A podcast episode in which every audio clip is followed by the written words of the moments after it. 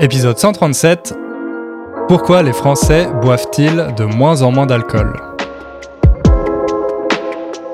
Salut à toutes et à tous, salut Ingrid. Salut Hugo, comment tu vas aujourd'hui? Ça va, ça va et toi? Le week-end s'est bien passé? Ouais, le week-end s'est bien passé, plutôt tranquille.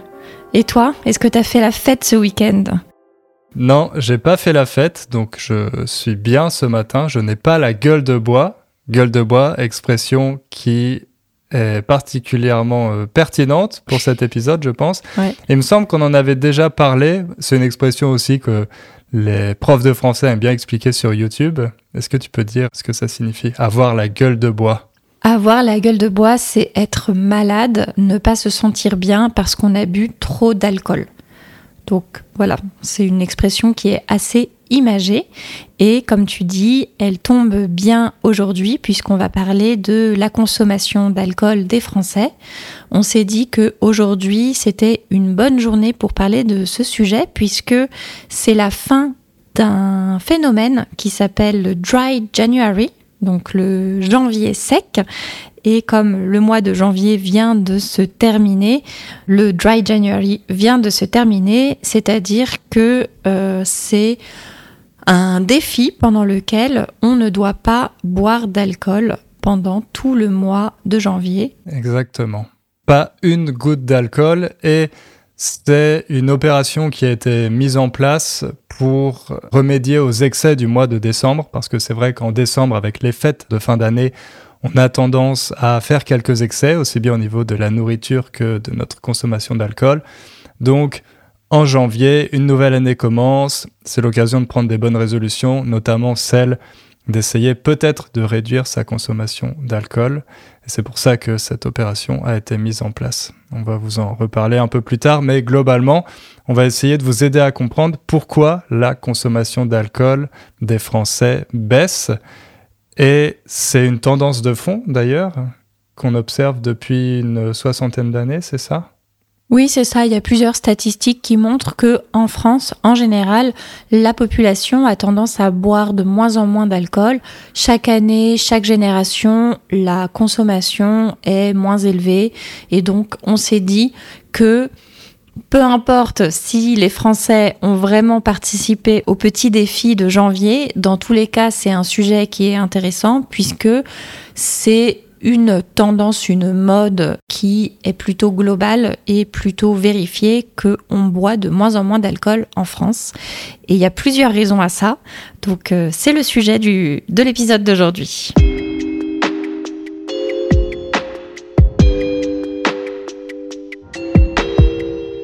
Alors, on va revenir un peu sur les origines de cette opération du euh, Dry January.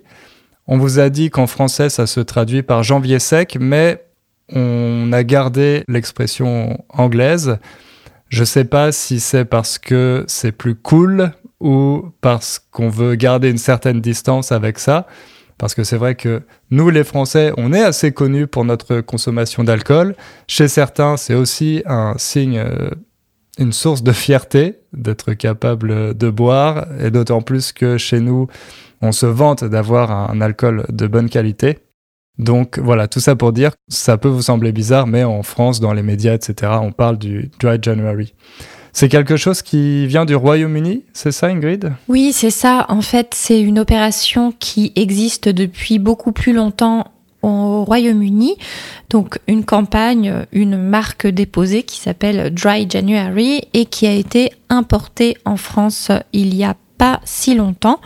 Et donc en France, c'est un collectif d'associations qui participent et qui font de la publicité pour cette opération. C'est des associations diverses, par exemple de lutte contre des maladies ou de euh, lutte de prévention pour la sécurité routière, voilà, des choses comme ça, qui essayent d'inciter les Français à participer à cette opération à travers les réseaux sociaux, euh, des affiches dans la rue, euh, des publicités à la radio, etc., etc. Apparemment, c'est assez suivi et c'est particulièrement suivi par les jeunes. Et donc, avec ce nom, Dry January, moi j'imagine qu'il y a un côté un peu, comme tu dis, cool, mais aussi international. Quand on est sur les réseaux sociaux, on a tendance à ne pas traduire parce que ça permet de, de montrer qu'on fait la même chose que les voisins. C'est vrai. Même si pour nous, les Français, c'est assez compliqué à prononcer, non, quand même. Dry January, je sais pas. Ouais, je galère là, perso, c'est un peu compliqué. c'est un peu compliqué. Et ça fait penser à une autre opération, le mois sans tabac. Le mois sans tabac, je sais plus à quel mois de l'année c'est. C'est au mois de novembre. Peut-être qu'on y consacrera un épisode en novembre. Mais là, l'objectif est un peu différent parce que le mois sans tabac, c'est vraiment pour que les gens arrêtent de fumer de manière définitive, pour les accompagner.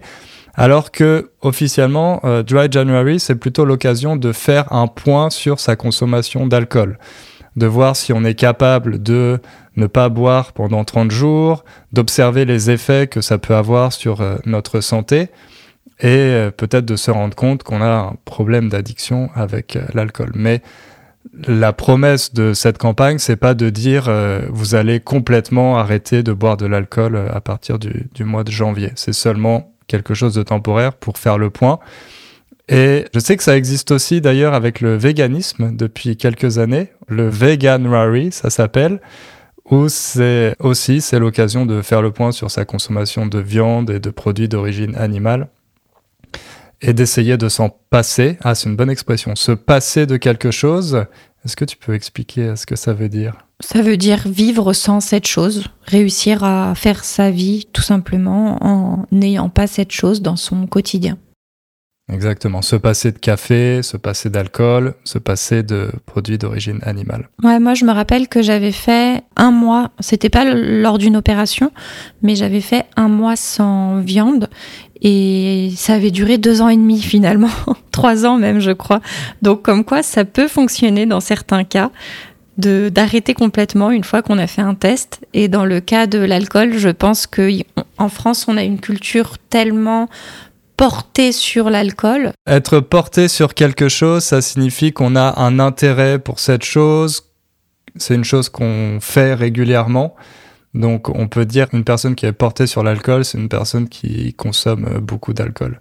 Ouais. Et c'est vrai que ça fait vraiment partie de notre culture, notamment parce qu'on est un grand producteur de vin et de champagne. Donc c'est quelque chose qu'on a toujours mis en avant.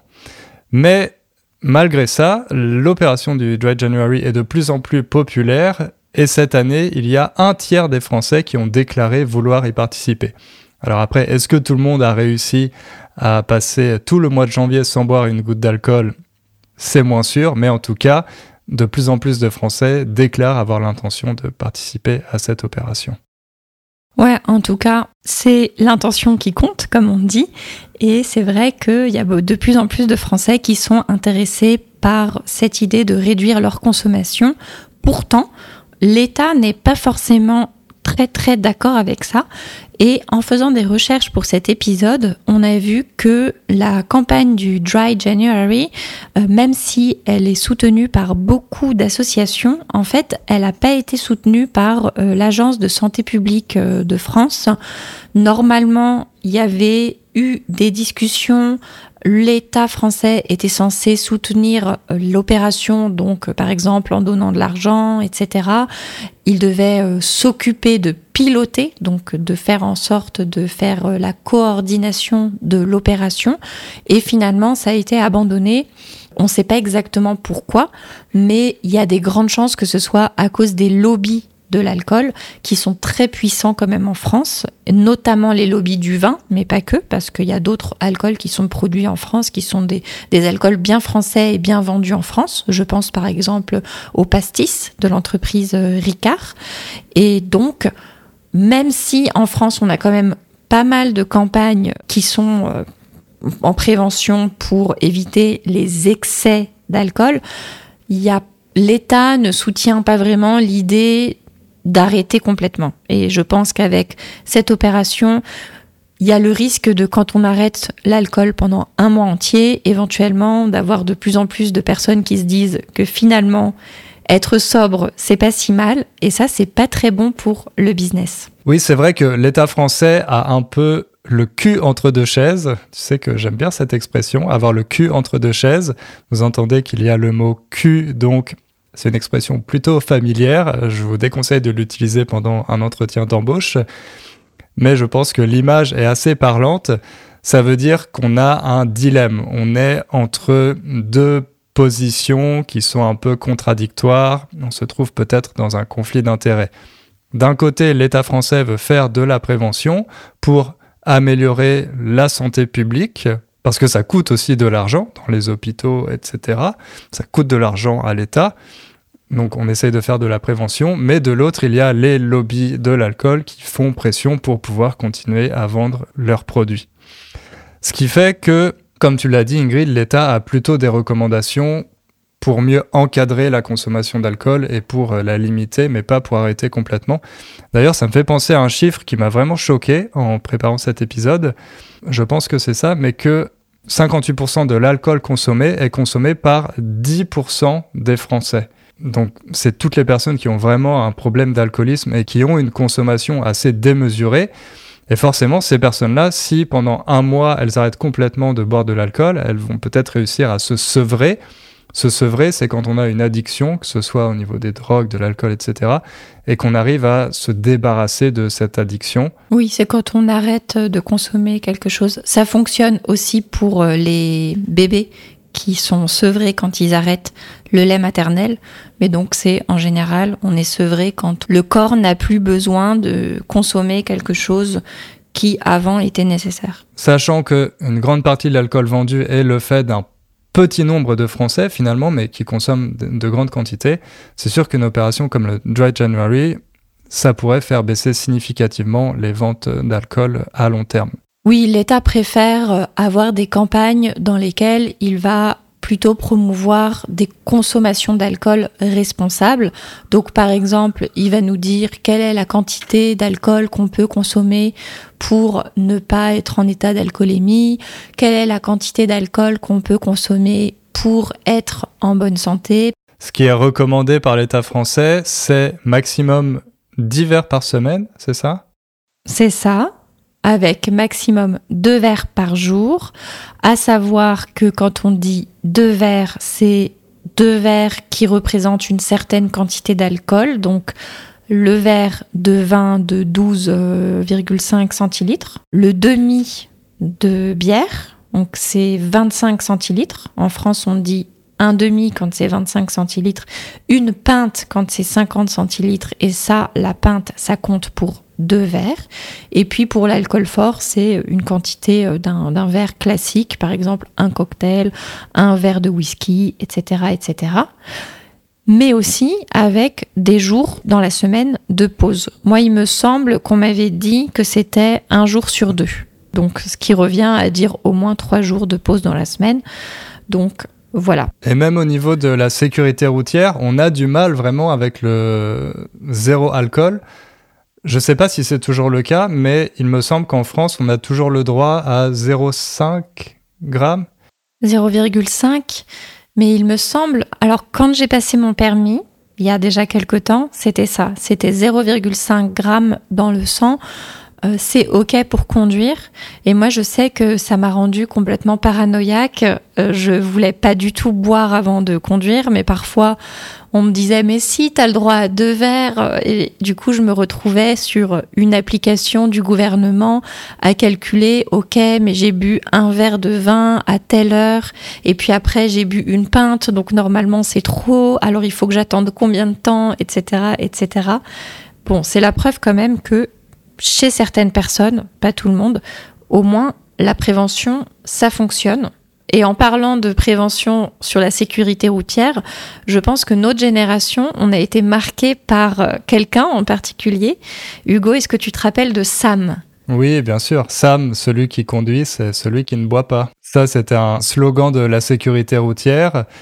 Et c'était pour inciter les jeunes à toujours avoir une personne qui ne boit pas pour pouvoir les ramener de soirée. Et cette personne, elle avait le prénom de Sam. Donc euh, on demandait Ah, c'est qui Sam ce soir? Est-ce que c'est toi Sam? C'est toujours moi Sam, j'en ai marre, j'ai envie de boire, etc. C'était toi Sam du coup, toi, Hugo, non? Euh, assez rarement. même quand j'ai eu le non parce que oui c'est vrai que j'ai eu le permis j'avais des amis plus âgés donc ils avaient le permis avant moi du coup j'avais une bonne excuse et ensuite j'avais pas j'ai pas eu ma propre voiture avant un certain temps. Donc euh, c'était rarement moi Sam. Mais ce que je voulais dire aussi c'est qu'il y a beaucoup de pays qui ont décidé d'avoir une tolérance zéro. Et c'est beaucoup plus clair en fait de dire bon bah voilà on n'a pas le droit du tout de boire de l'alcool avant de prendre le volant. Et nous, en France, non, on a décidé quand même, euh, encore une fois, sûrement du fait de la pression des lobbies de l'alcool, de tolérer une petite quantité euh, d'alcool au volant, ce qui en fait rend les choses beaucoup plus complexes, comme tu l'as dit, où on est obligé d'être sur une application à calculer, etc., au lieu de se dire, bon, bah voilà, je conduis, je ne bois pas du tout, c'est clair. Mhm. Mais la bonne nouvelle, c'est que de toute façon, les campagnes fonctionne, ou en tout cas que la mode fonctionne, et globalement, on a de moins en moins de consommation d'alcool en France, et ce sera notre prochaine partie.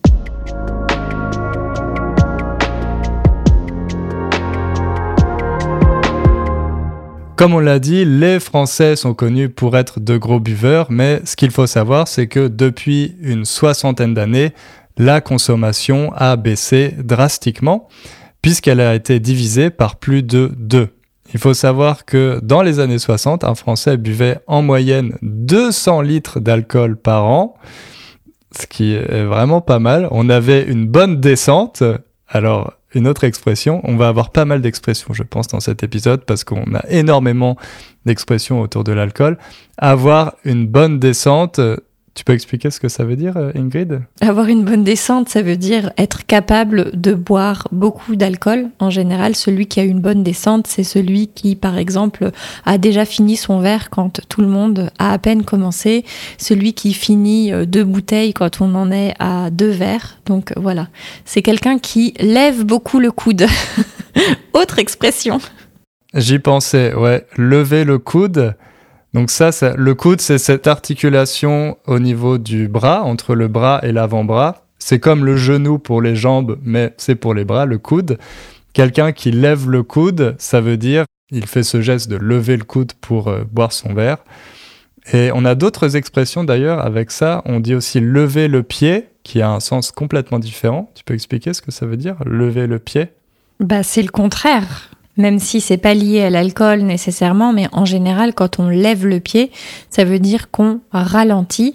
Là, c'est l'image de la voiture parce que ça veut dire lever le pied de l'accélérateur. Donc on a pas mal d'expressions euh, qui sont assez imagées avec des parties du corps, avec des mouvements qu'on fait. Et par rapport à, l'alcool, euh, c'est une expression que j'aime bien, moi, euh, lever le coude. Ça fait très vieille France. c'est vrai. En école de commerce, on utilisait souvent cette expression parce que voilà, c'est vrai qu'on c'est un peu vieille France aussi de temps en temps. Ouais.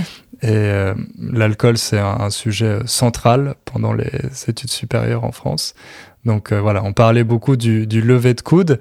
Et c'est vrai que maintenant, les Français lèvent moins le coude qu'il y a 60 ans, puisqu'ils ne boivent plus que, autrement dit seulement, 80 litres par an et par personne. Et d'ailleurs, même au niveau du vin, si on regarde seulement le, vin, qui est quand même, je pense, l'alcool le plus consommé et en tout cas le plus marquant de la culture française, il y a une quarantaine d'années, la majorité des Français buvaient du vin tous les jours, alors que maintenant c'est seulement 15% des Français qui déclarent boire du vin quotidiennement. On est vraiment sur une baisse complète, une baisse significative de cette consommation. Avant, on peut dire que les gens buvaient euh, leur petit verre de vin le midi, le soir, c'était comme de l'eau sur la table, alors que maintenant, ça a quand même assez disparu. Je ne sais pas ce que tu en penses. Oui, c'est vrai qu'on le voit moins, et même euh, au travail, je pense qu'avant, quand il, bon, quand il y a des déjeuners d'équipe, que c'est quelque chose d'un peu festif, par exemple quand on a réussi un projet ou quelque chose comme ça. Il est pas rare encore d'avoir du vin le midi, mhm. mais c'est vrai que sinon, surtout parmi notre génération, je pense, le, pour le déjeuner, on, voilà, on boit de l'eau en général et, pas forcément de l'alcool. Mais ce qui est intéressant aussi, c'est que depuis 2010, cette baisse a fortement ralenti. Donc on est un peu arrivé à un niveau maintenant, j'ai l'impression, où euh, c'est assez difficile de descendre en dessous de ce seuil de consommation. Notamment parce qu'il y a, euh, comme je, l'ai dit un peu au début, mais toutes ces personnes qui, qui sont alcooliques et pour lesquelles c'est quasiment impossible de réduire leur consommation. Et euh, là, c'est un peu comme si on était arrivé au niveau des, des irréductibles, comme ces irréductibles gaulois, les personnes qui n'arrêteront pas de toute façon de boire de l'alcool, et les occasions pendant lesquelles c'est la tradition de boire, et ça c'est quelque chose qui a priori n'est pas prêt de disparaître, par exemple comme les fêtes de fin d'année. Oui, après, il faudra voir comment ça évolue peut-être dans les années, euh, dans les prochaines années, quand il y aura des nouvelles générations qui vont apparaître et d'autres qui vont disparaître. Parce que, par exemple, quand on parle du verre de vin au quotidien, moi, je pense à mon grand-père. Peu importe qu'il ait, il a quel âge? Il a presque 100 ans et puis il continue à boire euh, son vin, c'est tous les jours sur la table, comme si c'était de l'eau. Et donc euh, voilà, maintenant on a une stagnation parce qu'on a toujours cette population qui continue ses habitudes et on aura toujours un problème euh, d'alcoolisme puisque c'est une maladie quand même qui est euh, assez universelle. Mais voilà, il y a une question de génération à voir comment ça évolue. Et c'est vrai que cette diminution de la consommation d'alcool, elle est plus prononcée chez les jeunes. Elle vient principalement des jeunes. Et d'ailleurs, c'est pas du tout la même consommation puisque parmi les personnes plus âgées, on a davantage une consommation quotidienne d'alcool, mais en plus petite quantité, alors que pour les jeunes, on parle d'une alcoolisation ponctuelle importante, API. Autrement dit, c'est euh, se mettre une cuite ou se prendre une cuite. Encore une expression, se prendre une cuite, ça veut dire euh, boire beaucoup d'alcool d'un seul coup, en général euh, parce qu'on fait la fête avec ses amis, et c'est vrai que les jeunes, c'est plutôt de cette façon qu'ils consomment de l'alcool. Ouais, c'est vrai. La première cuite, en moyenne, elle a lieu à partir de 15 ans, alors que l'alcool, on rappelle, est légal seulement à partir de 18 ans. Et à 17 ans, plus de 8 adolescents sur 10 a déjà bu de l'alcool. Mais ce qui est intéressant avec ce chiffre, c'est qu'il fait que de baisser. Il y a 20 ans, seuls 4,4% des jeunes de 17 ans n'avaient jamais bu d'alcool. Alors que maintenant, bah comme je disais, si 8 sur 10 en ont déjà bu, ça veut dire qu'il y en a 20% qui en ont pas bu. Et c'est vraiment pas mal. Franchement, ça fait de plus en plus de jeunes adolescents qui sont pas intéressés, qui n'ont pas euh, déjà goûté entre copains, qui n'ont pas pris le petit verre en famille et qui euh, se sont pas bourré la gueule. Bourrer la gueule, c'est la même chose que se prendre une cuite, c'est euh, boire en excès jusqu'à vomir, etc. Et ça, c'est vrai que apparemment, c'est moins à la mode chez les jeunes plutôt, plutôt bien, parce qu'à notre époque, c'était quand même euh, cool de, boire quand on était adolescent. Oui, c'est vrai, c'était vrai. La première cuite, c'était le rite de passage. C'était une, espèce de, de défi euh, qui nous permettait, ou en tout cas qui nous donnait l'impression de devenir un adulte. Ça y est, on se prend sa première cuite, ça veut dire qu'on passe à l'âge adulte, un peu comme le bac, cet examen à la fin du lycée, c'est aussi un rite de passage. Moi, je sais que c'était vraiment quelque chose. Euh, voilà, tous mes amis le faisaient. Moi, je l'ai fait comme tout le monde. J'ai pas fait exception à la règle. Et évidemment, à l'époque, je le voyais pas de manière aussi objective. Je me disais pas, ah voilà, c'est mon rite de passage, je dois me mettre une cuite, etc. C'est arrivé de manière assez naturelle, en vacances, euh, quand je sais plus si j'avais 14 ou 15 ans, mais c'était aussi euh, dans, dans ces eaux-là où euh, voilà, on avait rencontré euh, des, des, gens un peu plus âgés, on avait découvert les cocktails rhum orange et euh, j'avais j'avais j'étais rentré chez moi très tard et tout vert et et je sais que d'ailleurs ma, ma, mère ne m'avait même pas sermonné. Voilà, c'était quelque chose. Bon, évidemment, elle n'était pas ravie, mais elle savait que ça, ça faisait partie des, des rites de passage des adolescents. Toi, tu te souviens de ta première cuite? Ouais, ouais, ouais, je m'en souviens. Ben alors, je pense que c'était en vacances, sur la plage.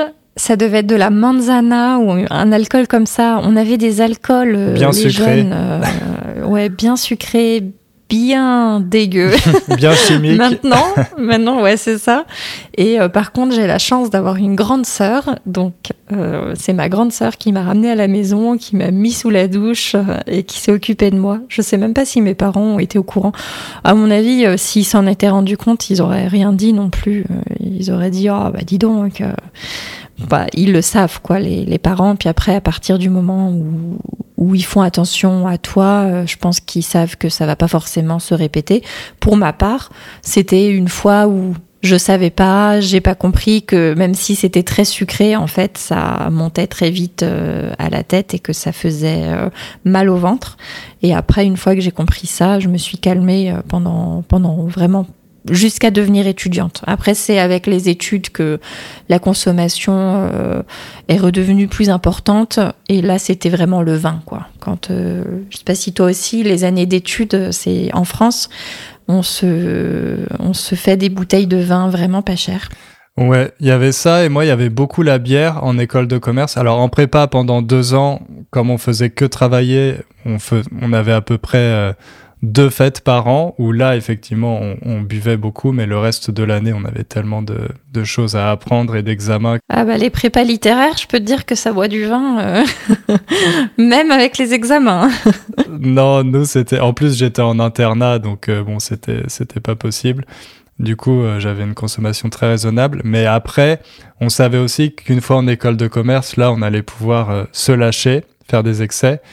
Et nous, dans notre école, et c'est le cas dans beaucoup d'écoles de commerce, il y avait un bar qui était tenu par des étudiants qui servaient de la bière.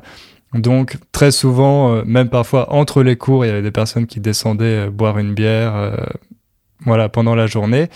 Et on avait aussi, ce qui, a été interdit depuis, mais on avait les soirées open bar. Donc on payait, je sais plus, c'était ridicule, l'équivalent de 5 ou 10 euros. Et ensuite, on pouvait boire euh, de manière illimitée toute la soirée par, dans des bars, encore une fois, tenus par les étudiants. Et là, voilà, ces soirées, c'était vraiment du, du grand n'importe quoi. Mais il me semble que ça a été interdit depuis parce que, comme vous pouvez l'imaginer, ça, ça donnait des, des choses qui n'étaient pas toujours top pour l'image et la réputation de, de l'école. Oui, j'ai entendu beaucoup de choses assez négatives sur les écoles de commerce. Donc, en tant que personne extérieure, euh, je peux confirmer que c'était pas très bon pour l'image.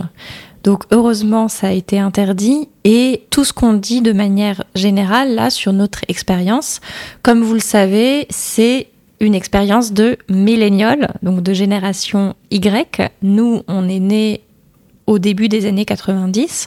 Donc ce qu'on dit en fait, c'est plus d'actualité.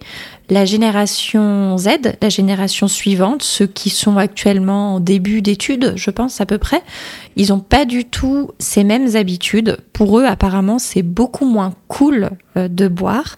Donc, comme on le disait, pour les adolescents, ils prennent leur première cuite plus tard, ou alors ils ne touchent pas d'alcool, mais aussi les étudiants, apparemment maintenant pour la génération Z, c'est beaucoup plus normal de d'aller aux fêtes étudiants sans, sans boire.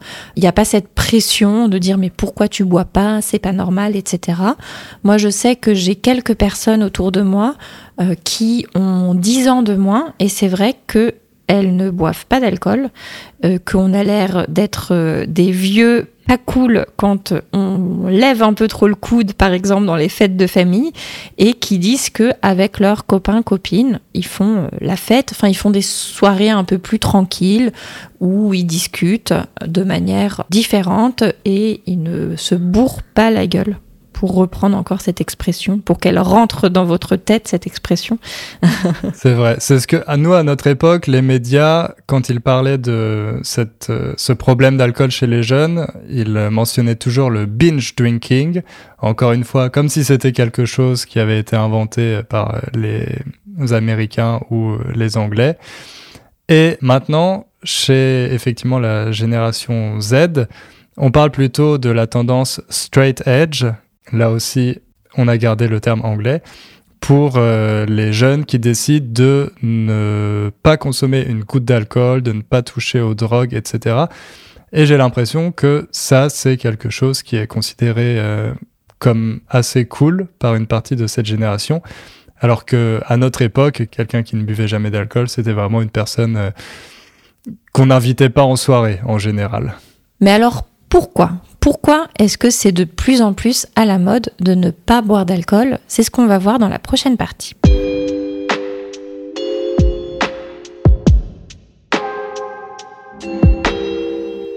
Comme vous avez dû le remarquer aussi dans votre pays, depuis une quinzaine d'années, il y a cette euh, préoccupation pour le bien-être physique et mental qui est omniprésente sur les réseaux sociaux, peut-être pas une quinzaine d'années du coup, mais une dizaine d'années. Ce qu'on appelle aussi le healthy lifestyle, un mode de vie healthy. Là aussi, on a gardé le terme anglais, je ne sais pas pourquoi. Ça va être un épisode bourré d'anglicisme. Mais pour les jeunes, c'est à la mode de faire attention à sa santé. Ça passe à la fois par le sport, par son alimentation.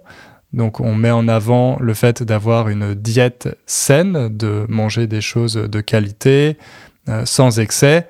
Et puis aussi tout ce qui concerne les routines beauté qui sont très populaires sur YouTube, TikTok, euh, comment prendre soin de ses cheveux, de sa peau, etc. Il y a vraiment cette exigence d'être au top dans tous les domaines et ça c'est difficilement compatible avec une consommation d'alcool quotidienne. Ouais, c'est sûr. C'est sûr, le sport, la diète, avoir une belle peau, etc. Tout ça, si on boit de l'alcool, déjà, on, perd beaucoup de points. Et puis, au-delà de la préoccupation pour le bien-être physique, il y a aussi une tendance à préserver plus sa santé mentale. C'est vrai que chez les générations les plus jeunes, il y a beaucoup plus de prévention au niveau de tout ce qui est psychologique, euh, connaissance de soi. Les hum, nouvelles générations vont beaucoup plus en thérapie, par exemple, et recherchent des relations saines. Si on regarde les réseaux sociaux, donc ce que, consomme à la fois la génération Z, mais aussi les millénials, on a tendance à voir beaucoup de choses sur comment avoir euh, des relations qui sont moins, entre guillemets, toxiques, euh, comment réussir à se reconnecter à soi-même, des incitations à aller euh, voir un ou une psychologue, etc., etc. Et donc c'est vrai que ça aussi, ça va pas trop de pair avec une consommation d'alcool qui souvent est utilisée au contraire pour oublier, pour se déconnecter, pour avoir des relations assez superficielles. Et c'est vrai que même au niveau du dating, il me semble qu'il y a des chiffres qui montrent que il y a beaucoup moins de consommation d'alcool associée au, au, date Tinder, etc. Oui, effectivement. Et ça va en fait avec cette idée de contrôle. On veut être capable de tout contrôler au niveau de notre santé, au niveau de notre travail pour euh, rester productif. Et ça passe effectivement aussi par les rencontres où euh, déjà avant de rencontrer la personne, on la scanne sur une application de rencontre où voilà, on essaye de, de filtrer avant de s'engager, ne serait-ce que pour boire euh, un verre. Et quand on a notre fameux date, eh bien maintenant, c'est plus courant de ne pas boire d'alcool pour voir si vraiment on s'entend bien avec cette personne et pas simplement si euh, on a si on s'entend bien grâce à l'alcool en fait. Voir si on a des atomes crochus encore une expression avoir des atomes crochus avec quelqu'un ça veut dire que vous vous entendez bien avec cette personne il y a une bonne alchimie avoir des atomes crochus. Donc on essaye d'exclure le facteur alcool de cette première rencontre pour euh, voir vraiment comment comment on s'entend avec euh, cette personne et en parlant de relations un peu plus saines, avec une alchimie, avec une connexion et avec des conversations beaucoup plus réelles et profondes, il y a une tendance qui renforce aussi ça. C'est la tendance qui a lieu depuis le Covid, en fait, depuis les confinements, à être casanier. C'est la tendance du cocooning, on peut dire, la tendance à être dans son cocon. Alors cocooning, c'est aussi un anglicisme. Je précise que c'est pas nouveau. Hein. Le cocooning, ça fait 20 ans, je pense, que le mot existe en français. Mais par contre, il est beaucoup plus à la mode, de plus en plus, et chez les plus jeunes. Avant, le cocooning, c'était un peu un truc qu'on aimait faire en hiver, au moment de Noël, ou qu'on aimait faire à partir de 30 ans. Alors que maintenant, même à 20 ans, euh, en fait, les, les, personnes aiment bien être chez soi, se retrouver seulement à deux ou trois personnes autour d'une tasse de thé pour discuter, pour jouer à un jeu de société, pour voir un film, etc. etc. Et ça, c'est quelque chose euh, dont on a eu l'apprentissage avec le Covid. On a été forcé de le faire et finalement, beaucoup de personnes se sont rendues compte que ça pouvait être sympa, voire certaines personnes ont connu que ça. Il y a des jeunes qui ont commencé euh, toutes leurs relations sociales sur ce mode assez casanier. Casanier, je ne sais pas si c'est un mot simple ou on peut peut-être l'expliquer. Être casanier, ça veut dire qu'on préfère euh, rester chez soi, qu'on n'aime pas trop euh, sortir, aller dans les bars, euh, rencontrer de nouvelles personnes. On, se sent mieux quand, on reste chez soi. Être casanier. Je ne sais pas d'ailleurs d'où ça vient, mais bon, ça fait penser au mot casa en espagnol. Ouais. Et du coup, bon, il y a d'autres raisons. Mais ça, je pense qu'on peut s'arrêter là. C'est les raisons principales, les raisons qui sont un peu tendances qui sont liées aux réseaux sociaux, qui sont internationales. Après, il y a d'autres raisons qui sont un peu plus sérieuses, euh, économiques, euh, socio-économiques, etc., etc. J'aime bien ce genre d'explications, donc je vais les mentionner, mais rapidement. On va, on va pas rentrer dans les détails, mais les experts parlent aussi de l'évolution de la structure familiale. Il y a de plus en plus de familles monoparentales en France à cause des divorces, et en général, dans les familles monoparentale, la consommation d'alcool est plus faible. C'est vrai qu'une mère seule avec ses enfants, par exemple, parce que normalement, consommer de l'alcool, c'est souvent quelque chose qu'on fait à plusieurs, notamment quand on est un couple, on ouvre une petite bouteille de vin, on boit un verre, mais ouvrir une bouteille de vin seulement pour soi, bon, c'est peut-être pas aussi euh, sympa. Donc, dans les familles monoparentales, la consommation d'alcool est plus faible. Il y a des raisons économiques aussi. Vous avez sûrement euh, entendu parler de l'inflation qui sévit depuis, euh, depuis plus d'un an. Ça, ça a beaucoup réduit le pouvoir d'achat des Français. Donc ils font plus attention à ce qu'ils achètent. Et c'est vrai que l'alcool, c'est assez cher. Ça peut vite représenter une part importante du budget. Et puis, il y a l'apparition de nombreuses drogues alternatives. Bon, le cannabis, c'est pas vraiment quelque chose de nouveau, mais c'est vrai que même si les jeunes boivent moins d'alcool, par contre, ils fument plus de cannabis. Et il y a d'autres drogues qui sont apparues plus récemment, en particulier les opioïdes, qui ne sont pas forcément des drogues à la base, mais plutôt des médicaments. Mais là aussi, on a importé cette mode des États-Unis.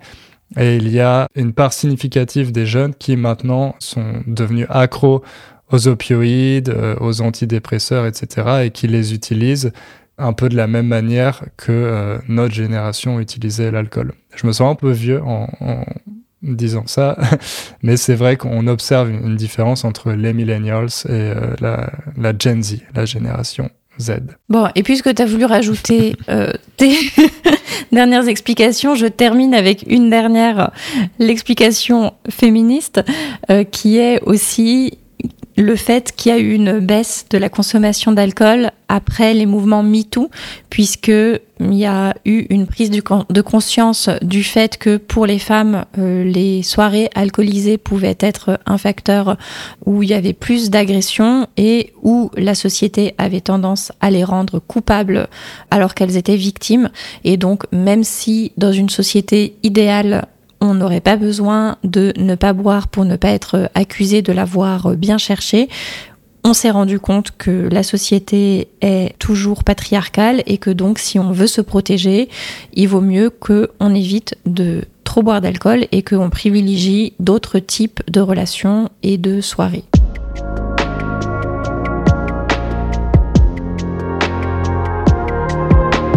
Pour conclure cet épisode, retenez simplement que même en France, terre du vin et des bons vivants, on boit de moins en moins d'alcool depuis une soixantaine d'années, même si c'est une tendance qui a un peu ralenti depuis les années 2010. C'est principalement le fait des jeunes générations. Les jeunes en France boivent de moins en moins d'alcool et euh, ils n'en boivent pas quotidiennement, contrairement à une partie de leurs aînés. Et puis c'est lié aussi aux évolutions euh, sociétales récentes dont on vous a parlé dans cette dernière partie. Après, c'est vrai que la France n'est pas un cas isolé, c'est une tendance qui est plutôt internationale, en tout cas dans les pays occidentaux, on observe cette baisse de manière assez globale. Donc euh, voilà, c'est un phénomène que vous avez peut-être observé, vous allez peut-être euh, vous reconnaître ou reconnaître vos enfants, petits-enfants dans, dans ce qu'on raconte. Alors n'hésitez pas à nous partager vos impressions en commentaire. Et nous, on vous dit à dans deux semaines pour un prochain épisode. À bientôt, ciao Ciao